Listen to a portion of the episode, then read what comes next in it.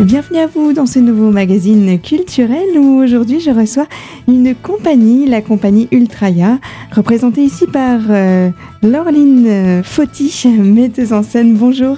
Bonjour. Merci de nous retrouver sur ces fréquences pour eh bien, euh, parler de nombreuses actualités de votre compagnie. Il y a pas mal de choses qui se préparent assez hors du commun je dirais, quand on prend connaissance à des communiqués de presse de vos actualités. Avant d'entrer plus particulièrement dans, le sujet de ce qui va se passer prochainement, j'aimerais que l'on resitue un petit peu euh, votre compagnie, la création de celle-ci, et puis votre euh, implication. Comment est-ce que tout cela a débuté finalement? Alors, euh, la compagnie Ultria est une compagnie de théâtre professionnel, principalement euh, axée sur le théâtre contemporain et pluridisciplinaire. Euh, une compagnie qui a été créée en 2013 à Épinal. Donc voilà, ça fait neuf ans qu'on développe plusieurs projets. On travaille notamment sur trois axes principaux que sont la création, création de spectacles vivants, mhm. la recherche artistique. Donc voilà, on aime énormément croiser les disciplines, les collaborations pour essayer de, de, créer des projets euh, innovants. Et puis la transmission, puisque voilà, je suis aussi passionnée euh, par euh, tout ce qui est bah, l'éducation artistique et culturelle. Donc, donc on, mène aussi pas mal d'ateliers et de cours, de stages en parallèle des créations. D'où le fait de toucher plusieurs publics à la fois, Exactement. notamment pour ce qui concerne la création de vos spectacles, mais l'implication du coup des jeunes et puis des, des moins jeunes, si j'oserais dire. Oui, c'est ça. C'est créer aussi des passerelles, puisque quand on sensibilise au théâtre, après on a aussi envie d'aller plus facilement pousser les portes du théâtre pour aller découvrir des spectacles. Mhm.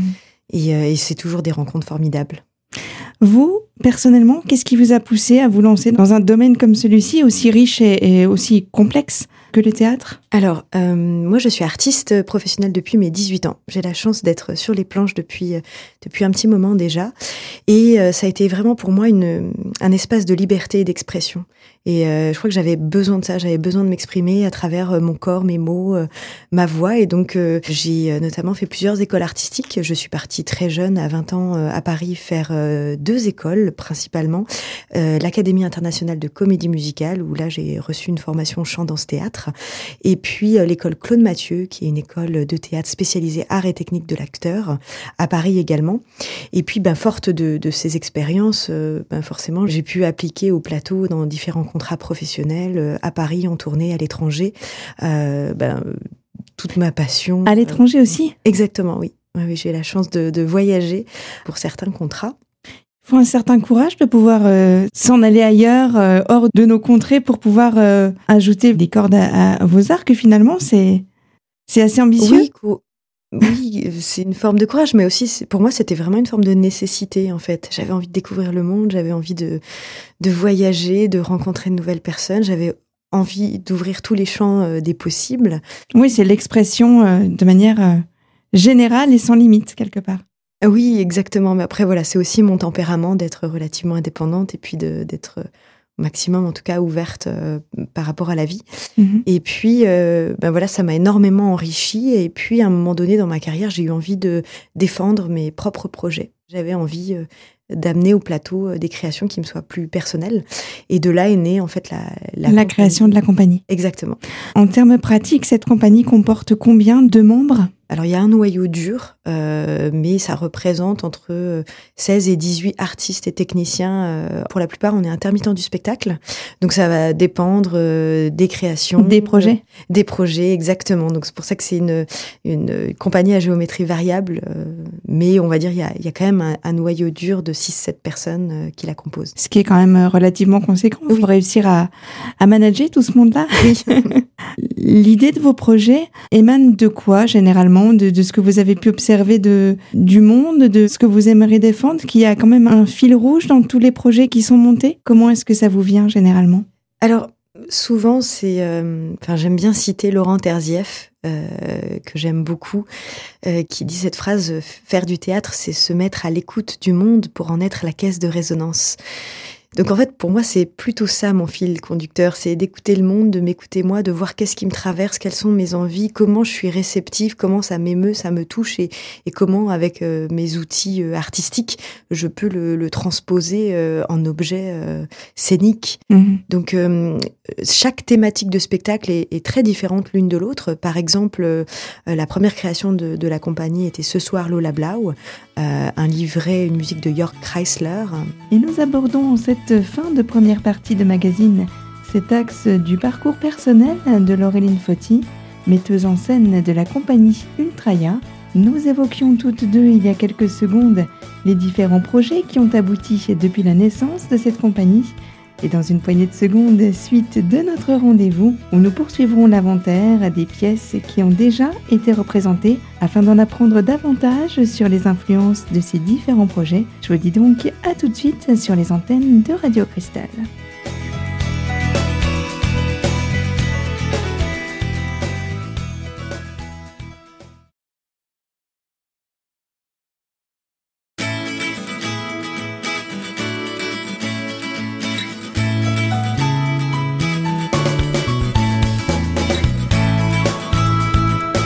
Retour sur les fréquences de Radio Cristal aujourd'hui, c'est la compagnie Ultraya qui est mise à l'honneur pour ces prochaines minutes. À mes côtés, la metteuse en scène du spectacle proposé par cette compagnie, Laureline Fauti, et je vous laisse d'ailleurs revenir sur la teneur du premier spectacle que vous aviez lancé à l'époque, intitulé Ce soir Lola Blum. Un Autrichien euh, euh, qui euh, du coup raconte le parcours de, de cette jeune Lola euh, qui doit euh, fuir bah, le régime nazi à l'époque. Mhm. Voilà, on suit ce, ce, parcours de jeune femme immigrée. ensuite, j'ai monté Miracle en Alabama, qui est sur la vie d'Hélène Keller, une petite fille qui était sourde, aveugle et muette dans les années 1880, et comment en fait la rencontre avec une institutrice, Annie Sullivan, lui a permis de s'émanciper et de s'exprimer et, et, et, de devenir une écrivaine et une militante pour les droits euh, des handicapés. Ensuite, j'ai monté euh, Trust de Falk Richter, qui là était plutôt sur euh, l'effondrement économique de notre société, oui. et qu'il a écrit euh, juste après la crise des subprimes en, en 2009. Et, euh, et, donc ça, ça parlait des, des rapports de confiance vis-à-vis -vis de voilà de notre monde, des rapports humains et sociétaux. Et donc voilà, c'est à chaque fois des thématiques très très différentes. Et puis là sur 187.75 Hz, donc là ça a été encore une autre une autre envie qui, m'a traversée, j'avais envie de questionner la voix. Mmh. Donc ça, c'est la nouvelle création de, la compagnie qui a été créée en octobre 2021 au Trait d'Union euh, à Neuchâteau. Et euh, c'est parti euh, d'un examen chez un phoniatre il y a quelques années, un jour où j'étais aphone. Ah. Donc je ne pouvais plus parler, plus utiliser cet instrument, surtout euh, quand on est artiste, quand on est... Euh, Ça doit être terrible. Quand on enseigne, on n'a plus de voix, on a l'impression d'être complètement... Isolé. Oui, et puis on a l'impression qu'il n'y a plus de lien. Alors euh, je pouvais m'exprimer avec mon corps, mais mes mots ne passaient pas, mon intention ne passait pas. J'étais empêchée dans mon corps, en fait, de m'exprimer. Mmh. Et c'est terrible pour un, un, comédien ou pour euh, même un, un, pédagogue. Un artiste, même, tout simplement. Même oui. pour n'importe qui, en fait. On se rend compte qu'on est coupé d'une part de soi et de, son rapport à l'autre. Et puis, euh, donc, j'ai été faire un examen chez, chez une phoniatre et elle m'a mis une caméra, euh, elle m'a fait tout un examen euh, donc dans la gorge. Elle m'a demandé de faire un son et un des sons que j'ai pu produire, puisque j'étais quasiment à faune, ça a été un son à l'époque. Il y avait un diagramme et en dessous de ce diagramme est écrit 187.75 Hz, c'est-à-dire que c'était la fréquence du son que j'avais pu produire alors que j'étais aphone. Donc c'est un son très très très grave euh, en dessous de la voix euh, presque naturelle puisque mm -hmm. c'est vraiment un fa dièse grave et, euh, et c'était assez drôle pour moi de voir ma voix de façon aussi euh, comment dire, mesurable, quantifiable. Il y avait une image concrète euh, de, de, de, la fréquence de ma voix. Et donc c'était assez drôle pour moi de, de percevoir aussi, puisque j'utilise ma voix euh, bah, en tant que chanteuse, en tant que comédienne depuis de nombreuses années. Et j'ai pas mal aussi étudié la voix. Euh, et donc là, d'avoir ce, ce, périmètre, on va dire ce champ de l'ordre de la fréquence acoustique, je me suis dit, tiens, c'est drôle, parce qu'il y a tout un champ mm -hmm. de ce qu'on entend, de ce qu'on n'entend pas, de ce qu'on dit, de ce qu'on ne dit pas. Euh, de l'audible, de l'inaudible en fait. qui C'est rare, oui, de, de pouvoir constater qu'on peut mesurer justement euh, une voix en fait. Exactement. Il y a que dans ces moments-là, oui. bien précis, que qu'on se rend compte que oui, que quelque part, ça reste technique. Exactement. Et en même temps, il y a énormément d'émotions, de singularités, de choses qui passent à travers ma voix. C'est-à-dire que là, en ce moment, vous m'écoutez, euh, vous ne voyez pas mon visage et pourtant vous vous faites certainement une idée euh, de moi euh, par rapport à comment je m'exprime, par rapport à l'intonation, par rapport au timbre, à la sensibilité peut-être que qui se dégage de ma façon de m'exprimer. Donc on, il y a énormément de choses qui passent par cette bande passante là, on va dire. Et puis ben, je me suis donné comme contrainte d'écriture de, de, de travailler autour de cette fréquence, euh, comme un peu la métaphore de son rapport à soi et à l'autre, en fait. De qu'est-ce que j'aimais, qu'est-ce que je transmets, qu'est-ce que je reçois. Euh, donc tout ce, champ euh, entre, entre le rapport à soi, à l'autre, entre la fréquence, l'émission et, la réception, en fait. Donc on peut l'apprendre de façon... Ben, la, voix est aussi... peut ouvrir un champ polysémique important. Mmh il y a, il y a effectivement le timbre, mais il y a aussi les mots, il y a le sens euh, aussi euh, des mots. Finalement, d'une petite idée, vous avez pu découvrir une, palette de, de, chants à, travailler. Exactement. Et c'est ce qui vous a poussé à, à créer ces initiatives-là euh, mm. Ensuite. Exactement. Et puis, ça m'a aussi posé la question de l'enjeu de nos voix. Qu'est-ce que c'est qu'avoir une voix? En fait, à quoi elle sert notre voix? Au-delà de s'exprimer, euh, ben, qu'est-ce que c'est qu'avoir une voix quand on est enfant, quand on est adolescent, quand on est adulte, quand on est euh, citoyen, euh, quand on est artiste, peu importe en fait notre parcours culturel, professionnel. À l'instant, vous l'avez entendu, quelques détails concernant la création du nouveau spectacle de la compagnie intitulé 187,75 Hz à venir découvrir les 29 et 30 mars prochains à la souris verte d'Épinal. Et je vous propose, Laureline, de nous retrouver pour la dernière partie de ce rendez-vous afin de poursuivre vos explications sur la thématique assez singulière choisie que celle des fréquences vocales et du pouvoir d'une voix pour la conception de votre prochain spectacle. C'est à ne pas manquer dans la troisième et dernière partie de notre rendez-vous, toujours sur Radio Cristal. Alors à tout de suite.